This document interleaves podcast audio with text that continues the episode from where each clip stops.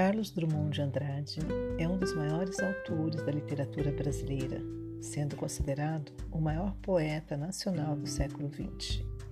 Integrada na segunda fase do modernismo brasileiro, sua produção literária reflete algumas características do seu tempo: o uso de linguagem corrente, temas do cotidiano, reflexões políticas e sociais.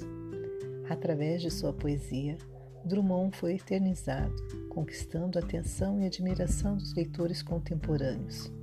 Seus poemas se centram em questões que se mantêm atuais: a rotina das grandes cidades, a solidão, a memória, a vida em sociedade e as relações humanas.